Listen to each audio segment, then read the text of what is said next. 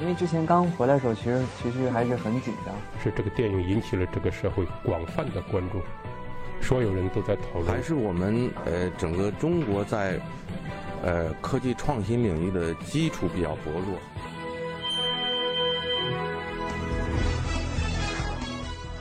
影响有影响力的人，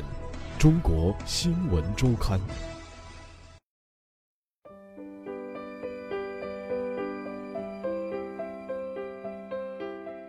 听众朋友们，大家好，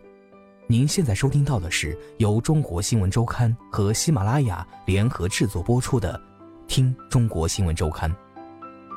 本期稿件选自《中国新闻周刊》杂志，陈伟、贺斌、向俊波的多个面孔。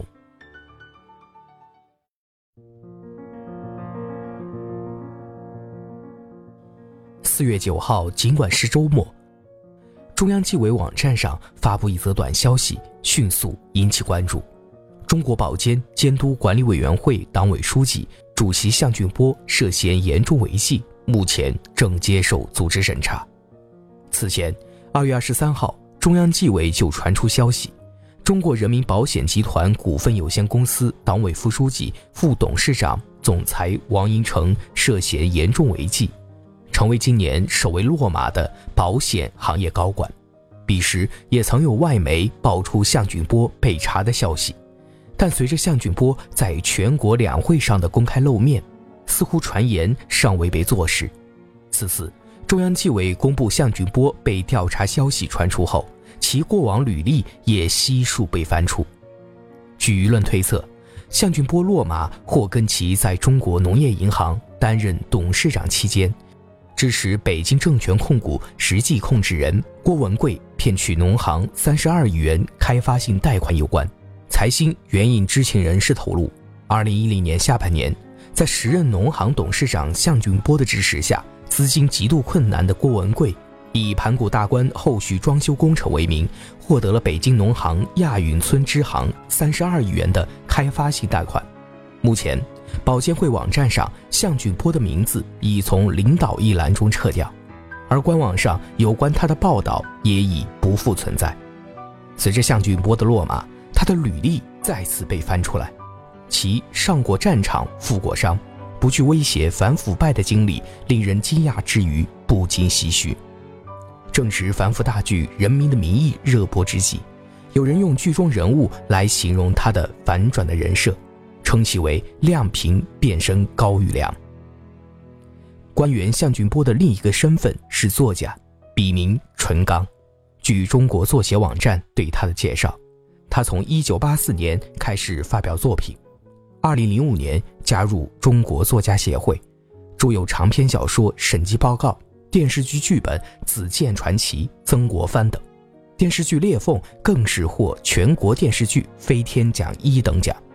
其中，审计报告讲述审计署驻信州特派员办事处副特派员方宏宇主持破获贪腐违纪大案的故事。小说后来被改编成了电视剧。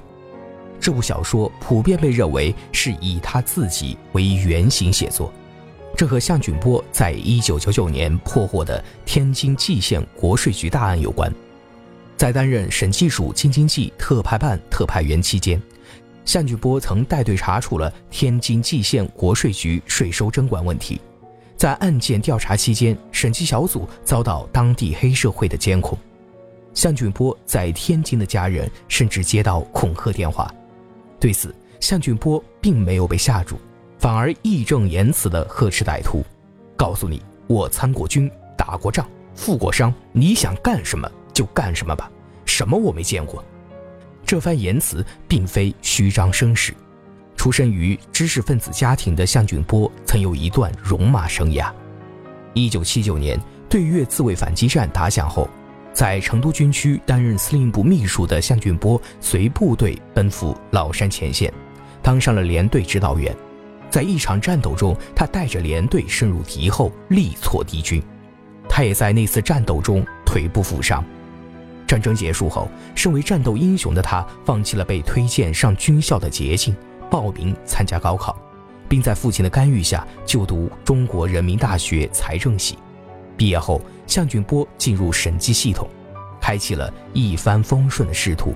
先后任南京审计学院院长助理、副院长、审计署审计管理司副司长、审计署京津冀特派办副特派员、特派员、人事教育司司长、副审计长。从处级到副部，他只用了短短的十年。而查处蓟县国税局大案，可谓是他人生履历中浓墨重彩的一笔。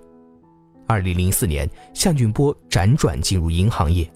先后任中国人民银行副行长、中国农业银行行长、董事长。二零一一年，他进入保险业，任保监会党委书记、主席。二零零七年，当项俊波来到中国农业银行时，正值国有银行剥离不良资产、股份制改造。上市的浪潮，和其他三家银行比，农行历史包袱重，股改步伐较慢。摆在项俊波眼前的是一组严峻的数据：二零零六年末，农行不良贷款率百分之二十三点四三，同年主要商业银行不良贷款率百分之七点五。当年末，农行各分支机构出现了二百四十三点零六亿元违规经营问题。略低于国家开发银行的二百四十五点七二亿元，居全国第二。审计出身的项俊波特别关注风险控制。二零零七年十一月八号，他宣布在农行内部改革上率先改革风险管理体制，由分散管理向集中管理转变，由单一的风险管理向全面风险管理转变。此后，农行内部迅速刮起了一股审计风暴。每一级总分行都派驻了审计人员，同时审计人员又归上级单独一条线管理。通过加大审计力度，控制风险。在项俊波的改革下，农行资产质量持续改善，不良贷款余额和不良率继续保持双降。截至二零零九年末，农行的不良贷款率已下降至百分之二点九一。二零一零年七月十五号，农行登陆 A 股。次日，农行登陆 H 股，实现了在 A 加 H 股同时上市。自此，项俊波亲自操刀完成了农行上市全球最大规模 IPO，为国有四大行股改上市画上圆满的句号。项俊波也被称为推动农行上市的操盘手。二零一一年十月二十九号，时任保监会主席的吴定富退休，项俊波接替他，成为保监会第三任掌门人。当时，中国寿险业遇到了前所未有的难题，全行业保费增速明显放缓，新单保费更出现负增长。此外，上半年共有六十一家公司出现亏损，偿付能力处于百分之一百到百分之一百五十的保险公司达到十四家。而在流动性收紧的背景下，融资成本不断上升，中小保险公司的偿付能力压力较大，极有可能出现增资困难。再次跨界的项俊波被寄予了厚望，他在面对媒体采访时坦言，确实没想过要来干保险，并透露当时中央领导跟他谈话的时候，给他交代了两条：第一，保险市场发展的不太规范，还是要强化；第二，还是要防范好风险。保险市场毕竟是金融三支柱之一，你是搞审计出身的，你要把风险防范住。在项俊波执掌保监会以来的五年多时间里，中国保险业迎来了快速发展，保险业各项数据迅猛扩张，保险业总资产从二零一一年末的六万亿元增长至二零一七年二月份的十五点九六万亿元。与此同时，保险资金的投资渠道和投资领域也实现前所未有的扩围，成为资本市场一股不容小觑的力量。但也为后来保险业无序竞争埋下隐患。